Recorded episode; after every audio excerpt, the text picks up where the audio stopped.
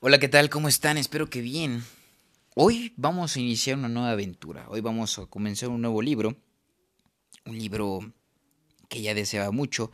Ya hay varios libros en cola. Eh, el arte de la seducción ya viene. Eh, en cuanto acabe las 48 leyes del poder, vamos a continuar con el arte de la seducción. Estamos eh, a medio camino de la Dama de las Camelias. Los ojos de mi princesa todavía siguen pendientes. Y hoy nos vamos a embarcar a otra nueva historia. Una historia, para mi gusto, bastante hermosa. Una historia donde vamos a aprender mucho. Y que sin duda nos vamos a sumergir en ese mundo de letras.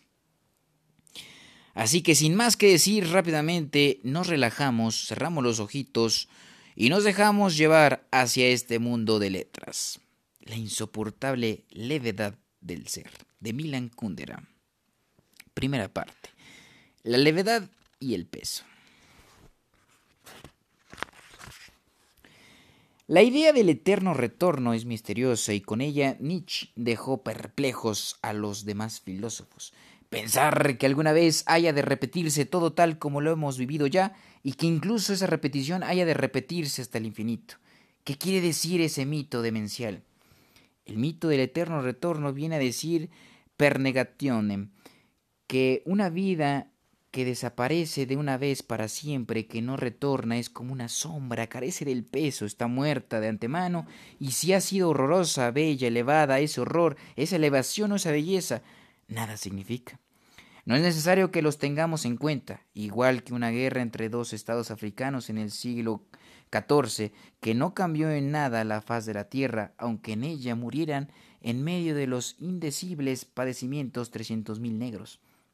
¿Cambia en algo la guerra entre dos estados africanos si se repite incontables veces en un eterno retorno? Cambia, se convierte en un bloque que sobresale y perdura y su estupidez será irreparable. Si la Revolución Francesa tuviera que repetirse eternamente, la historiografía francesa estaría menos orgullosa de Robespierre. Pero dado que habla de algo que ya no volverá a ocurrir, los años sangrientos se convirtieron en meras palabras, en teorías, en discusiones, se vuelven más ligeros que una pluma, no dan miedo. Hay una diferencia infinita entre Robespierre, que apareció solo una vez en la historia, y un Robespierre que volvería eternamente a cortarles la cabeza a los franceses. Digamos, por tanto, que la idea del eterno retorno significa cierta perspectiva desde la cual las cosas parecen de un modo distinto a como las conocemos. Aparecen sin la circunstancia atenuante de su fugacidad. Esta circunstancia atenuante es la que nos impide pronunciar condena alguna. ¿Cómo es posible condenar algo fugaz? El crepúsculo de la desaparición lo baña todo con la magia de la nostalgia, todo, incluida la guillotina. No hace mucho no hace mucho me sorprendí, a mí mismo, con una sensación increíble. Estaba hojeando un libro sobre Hitler y al ver algunas de las fotografías me emocioné. Me había recordado el tiempo de mi infancia, la viví durante la guerra. Algunos de mis parientes murieron en los campos de concentración de Hitler, pero ¿qué era su muerte en, comparación con el hecho de, las de que las fotografías de Hitler me habían recordado un tiempo pasado de mi vida, un tiempo que no volverá. Esta reconciliación con Hitler demuestra la profunda perversión moral que va unida a un mundo basado esencialmente en la inexistencia del retorno. Porque en ese mundo todo está perdonado de antemano y por tanto todo cínicamente permitido. Si cada uno de los instantes de nuestras vidas se va a repetir infinitas veces, estamos clavados a la eternidad como Jesucristo a la cruz. La imagen es terrible. En el mundo del eterno retorno descansa sobre cada gesto el peso de una insoportable irresponsabilidad. Este, ese es el motivo por el cual Nietzsche llamó a la idea del eterno retorno la carga más pesada. Pero si el eterno retorno es la carga más pesada, entonces nuestras vidas pueden aparecer sobre ese telón de fondo, en toda su maravillosa levedad. Pero ¿es de verdad terrible el peso y maravillosa la levedad? La carga más pesada nos destroza, somos derribados por ella, nos aplasta contra la tierra. pero en la poesía amatoria de todas las épocas las mujeres desean cargar con el peso del cuerpo del hombre. La carga más pesada es, por lo tanto, a la vez, la imagen de la más intensa plenitud de la vida. Cuanto más pesada sea la carga, más a ras de tierra estará nuestra vida, más real y verdadera será. Por el contrario, la ausencia absoluta de carga hace que el hombre se vuelva más ligero que el aire, vuela hacia lo alto, se distancie de la tierra, de su ser eterno, que sea real solo, a medias, y sus movimientos sean tan libres como insignificantes. Entonces, ¿qué hemos de elegir? ¿El peso o la levedad? Este fue el interrogante que se planteó Parménides en el siglo VI a.C. A su juicio, todo el mundo estaba dividido en, en un principio contradictorios. Luz, oscuridad, sutil, tosco, calor, frío, ser, no ser. Uno de los polos de la contradicción era, según él, positivo. La luz, el calor, lo fino, el ser. El otro, negativo. Semejante división entre polos positivos y negativos puede parecernos eh, puerilmente simple, con una excepción. ¿Qué es lo positivo? ¿El peso o la levedad? Perminides respondió, la levedad es positiva, el peso es negativo. ¿Tenía razón o no? Es una incógnita. Solo una cosa es segura. La contradicción entre peso y levedad es la más misteriosa y equívoca de todas las contradicciones. Pienso en Tomás desde hace años, pero no había logrado verlo con claridad hasta que me lo, me lo iluminó esta reflexión. Lo vi de pie junto a la ventana de su piso, mirando a través del patio hacia la pared del edificio de enfrente, sin saber qué debe hacer. Se encontró por primera vez a Teresa hace unas tres semanas en una pequeña ciudad checa. Pasaron juntos apenas unas horas. Ella lo acompañó a la estación y esperó junto a él hasta que tomó el tren. Diez días más tarde, ella vino a verle a Praga. Hicieron el amor ese mismo día. Por la noche le dio fiebre y se quedó toda una semana con gripe en casa de él. Sintió entonces un inexplicable, un inexplicable amor por una chica casi desconocida. Le pareció un niño al que alguien hubiese colocado en un cesto untado con pez y lo hubiera mandado río abajo para que Tomás lo recogiera a la orilla de su cama. Teresa se quedó en su casa una semana, hasta que sanó, y luego regresó a su ciudad, a unos doscientos kilómetros de Praga. Y entonces llegó ese momento del que he hablado y que me parece la llave para entrar en la vida de Tomás. Está junto a la ventana, mira a través del patio, hacia la pared del edificio de enfrente y piensa, ¿debe invitarla a venir a vivir a Praga? ¿Le da miedo semejante responsabilidad? Si la invitase ahora, vendría junto a él a ofrecerle toda su vida. O ya no debe dar señales de vida. Eso significaría que Teresa seguiría siendo camarera en un restaurante de una ciudad perdida y que él ya no la vería nunca más. ¿Quería que ella viniera a verle o no quería? Miraba a través del patio hacia la pared de enfrente y buscaba una respuesta. Se acordaba una y otra vez de cuando estaba acostada en su cama. No le recordaba a nadie de su vida anterior. No era ni un amante ni una esposa. Era un niño al que había sacado de un cesto untado de pez y había colocado en la orilla de su cama. Ella se durmió. Él se arrodilló a su lado. Su respiración afiebrada se aceleró y se oyó un débil gemido. Apretó su cara contra la de ella y le susurró mientras dormía palabras tranquilizadoras. Al cabo de un rato, sintió que su respiración se serenaba y que la cara de ella ascendía instintivamente hacia la suya. Sintió en su boca el suave olor de la fiebre y lo aspiró como si quisiera llenarse de las intimidades de su cuerpo. Y en ese momento en ese momento se imaginó que ella llevaba ya muchos años en su casa y que se estaba muriendo. De pronto tuvo la clara sensación de que no podría sobrevivir a su muerte. Se acostaría a su lado y querría morir con ella. Conmovido por esa imagen, hundió en ese momento la cara en la almohada junto a la cabeza de ella y permaneció así durante mucho tiempo. Ahora estaba junto a la ventana e invocaba ese momento. ¿Qué podía ser el amor que había llegado de ese modo para que él lo reconociese? Pero, ¿era amor?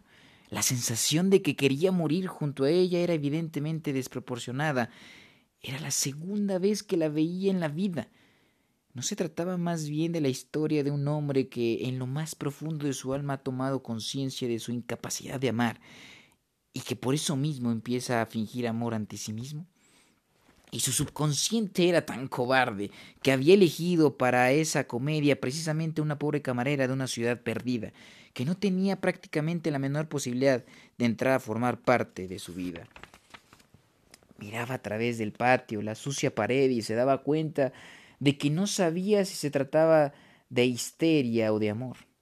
Y le dio pena que en su situación como aquella, en la de que un hombre de verdad sería capaz de tomar inmediatamente una decisión. Él dudase, privando así de su significado el momento más hermoso que había vivido jamás. Estaba arrodillado junto a su cama y pensaba que no podría sobrevivir a su muerte. Se enfadó consigo mismo, pero luego se le ocurrió que en realidad era bastante natural que no supiera qué quería. El hombre nunca puede saber qué debe querer porque vive solo una vida y no tiene modo de compararla con sus vidas precedentes ni de enmendarla en sus vidas posteriores. Es mejor estar con Teresa, con Teresa o quedarse solo. No existe posibilidad alguna de comprobar cuál de las decisiones es la mejor, porque no existe comparación alguna. El hombre lo vive todo a la primera y sin preparación, como si un actor representase su obra sin ningún tipo de ensayo. Pero, ¿qué valor puede tener la vida si el primer ensayo para vivir es la, ya la vida misma? Por eso la vida parece un boceto, pero ni siquiera boceto es la palabra precisa, porque un boceto es siempre un borrador de algo, la preparación para un, para un cuadro, mientras que el boceto, que es nuestra vida, es un boceto para nada, un borrador sin cuadro. Eimal mal, repite Tomás, para sí el proverbio alemán. Lo que solo ocurre una vez es como si no ocurriera nunca. Si el hombre solo puede vivir una vida es como si no viviera en absoluto. Pero luego, un día, en un descanso entre dos operaciones, la enfermera le avisó que le llamaban al teléfono. En el auricular oyó la voz de Teresa. Le llamaba desde la estación. Se alegró. Era una lástima que para esa misma noche ya hubiera quedado en ir a visitar a unos, amigos, de modo que la invitó a ir a su casa al día siguiente. En cuanto colgó, se arrepintió de no haberle dicho que viniera enseguida. Si aún tenía tiempo de aplazar la visita. Se puso a pensar en qué podría ser. Teresa, en Praga, teniendo que esperar nada menos que treinta y seis horas hasta verlo. Y le dieron ganas de coger el coche e ir a buscarla por las calles de la ciudad. Llegó al día siguiente al anochecer. Llevaba un bolso colgando del hombro con una correa larga y le pareció más elegante que la otra vez. Tenía en la mano un libro grueso. Era de Ana Karenina, de Tolstoy. Su comportamiento era alegre, incluso un tanto ruidoso, y trataba de que pareciera que había ido a verle por casualidad. Gracias a un a una feliz coincidencia. Estaba en Praga por motivos de trabajo o quizá sus explicaciones eran muy confusas para ver si encontraba un trabajo. Estaban acostados, más tarde, desnudos y fatigados, los dos juntos en la cama. Era ya de noche. Él le preguntó dónde se alojaba para llevarla en coche. Le respondió tímidamente que todavía no había buscado hotel y que la maleta la tenía en la consigna de la estación. Ayer mismo había tenido miedo de que, si la invitaba a visitarle en Praga, viniera a ofrecerle toda su vida. Cuando ahora le dijo que tenía la maleta en la consigna, se dio cuenta de inmediato de que en esa maleta estaba toda la vida de ella y de que la había dejado momentáneamente en la estación antes de ofrecérsela. Cogió el coche, que estaba aparcado delante del edificio, fue hasta la estación, recogió la maleta. Era grande y enormemente pesada, y regresó a casa con la maleta y con ella. ¿Cómo es posible que se decidiera con tanta rapidez cuando había estado casi catorce días dudando y sin ser capaz de enviarle siquiera una postal con un saludo. Él mismo estaba sorprendido. Estaba actuando en contra de sus principios. Hace diez años se divorció de su primera mujer y vivió el divorcio con el ánimo festivo con que otros celebran su boda. Se daba cuenta de que no había nacido para convivir con una mujer y de que solo podía encontrarse plenamente a sí mismo viviendo como un solterón. Puso todo su empeño en organizarse tal sistema de vida que nunca pudiera ya entrar en su casa una mujer con su maleta. Ese era el motivo de que no tuviera en su casa más que una cama. A pesar de que era una cama bastante ancha, Tomás les decía a todas sus amantes que era incapaz de dormir si compartía la cama con alguien y las llevaba todas a medianoche a sus casas. Por lo demás, la primera vez que Teresa se quedó en su casa con la gripe, no durmió con ella.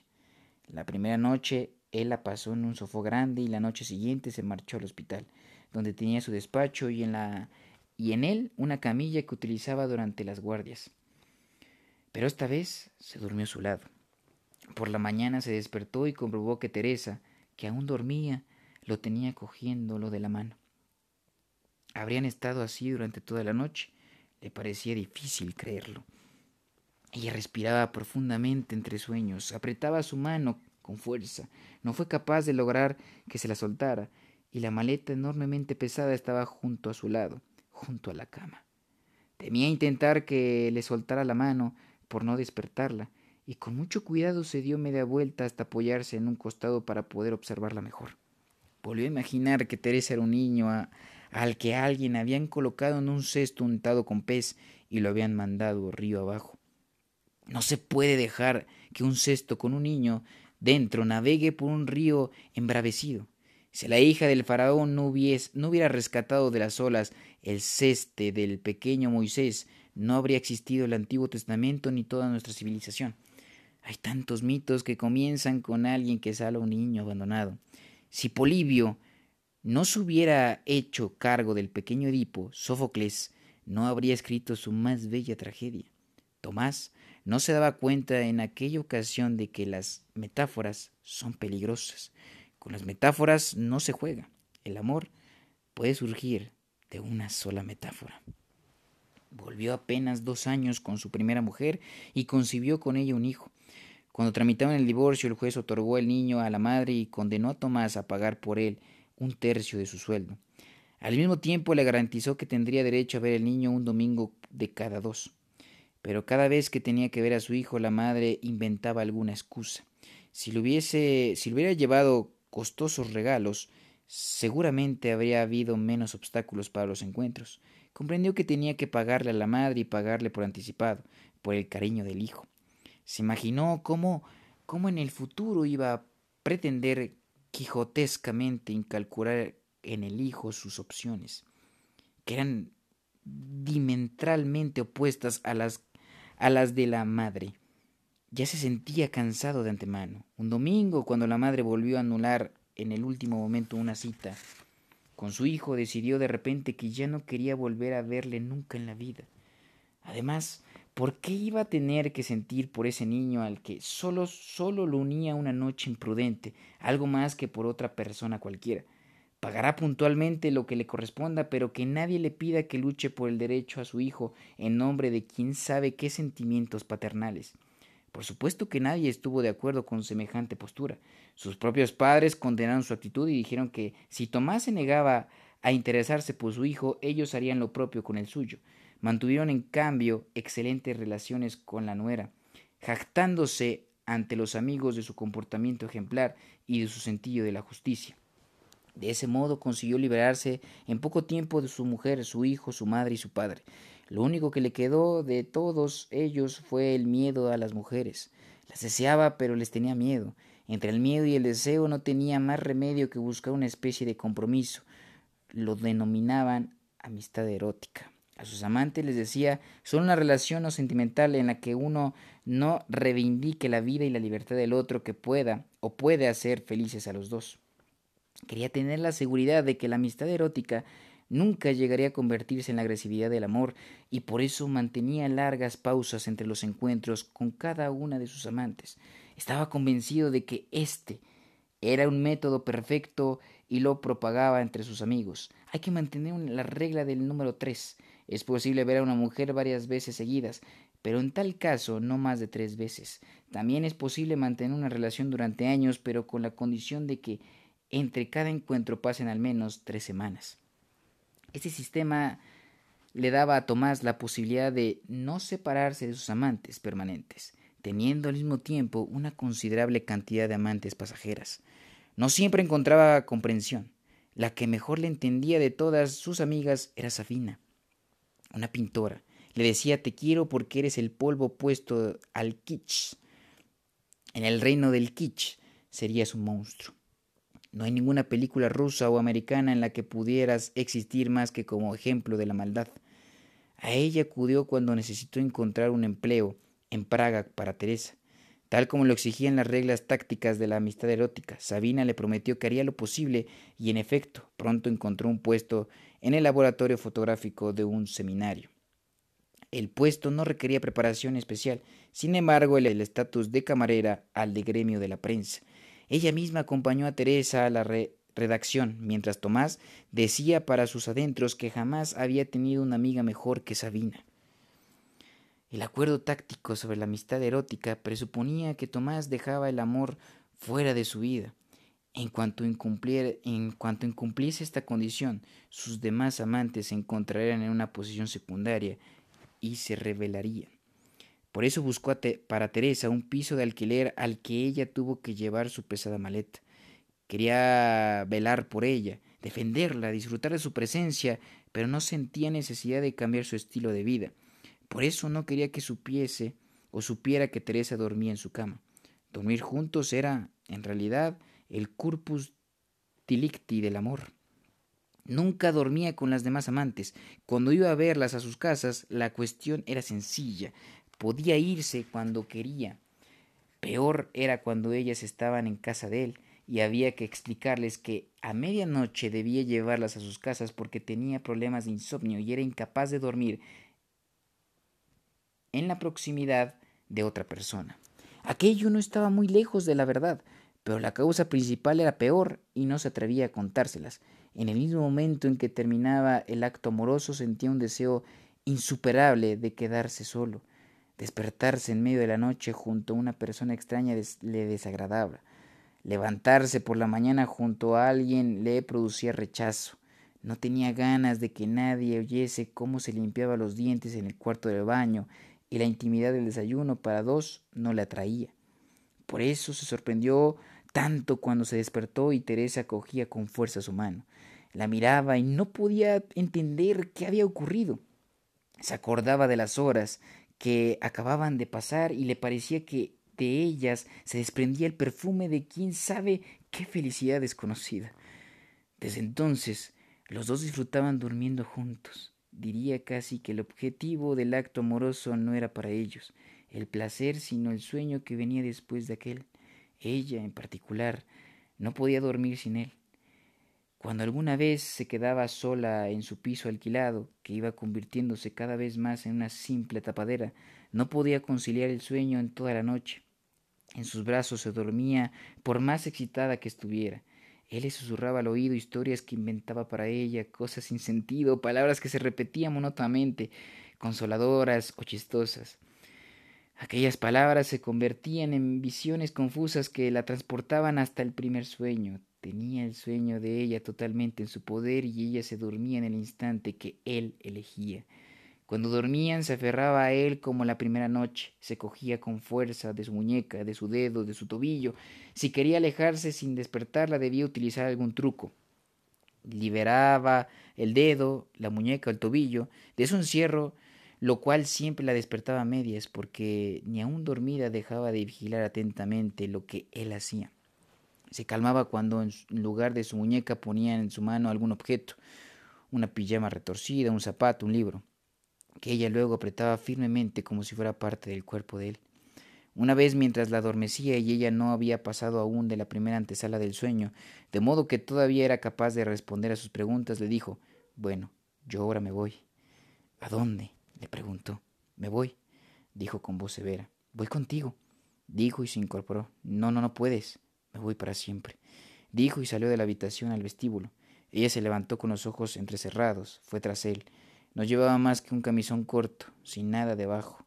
Su cara permanecía impasible, inexpresiva, pero sus movimientos eran enérgicos. Él salió del vestíbulo al pasillo, el pasillo común del edificio y cerró la puerta.